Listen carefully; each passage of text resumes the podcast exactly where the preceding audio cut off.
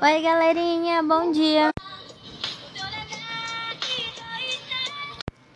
Hoje eu vou falar de subtração de frações.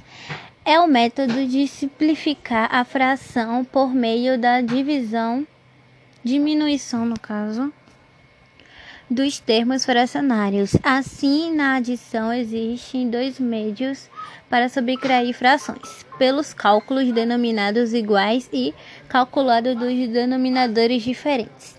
Então, foi isso e hasta la vista!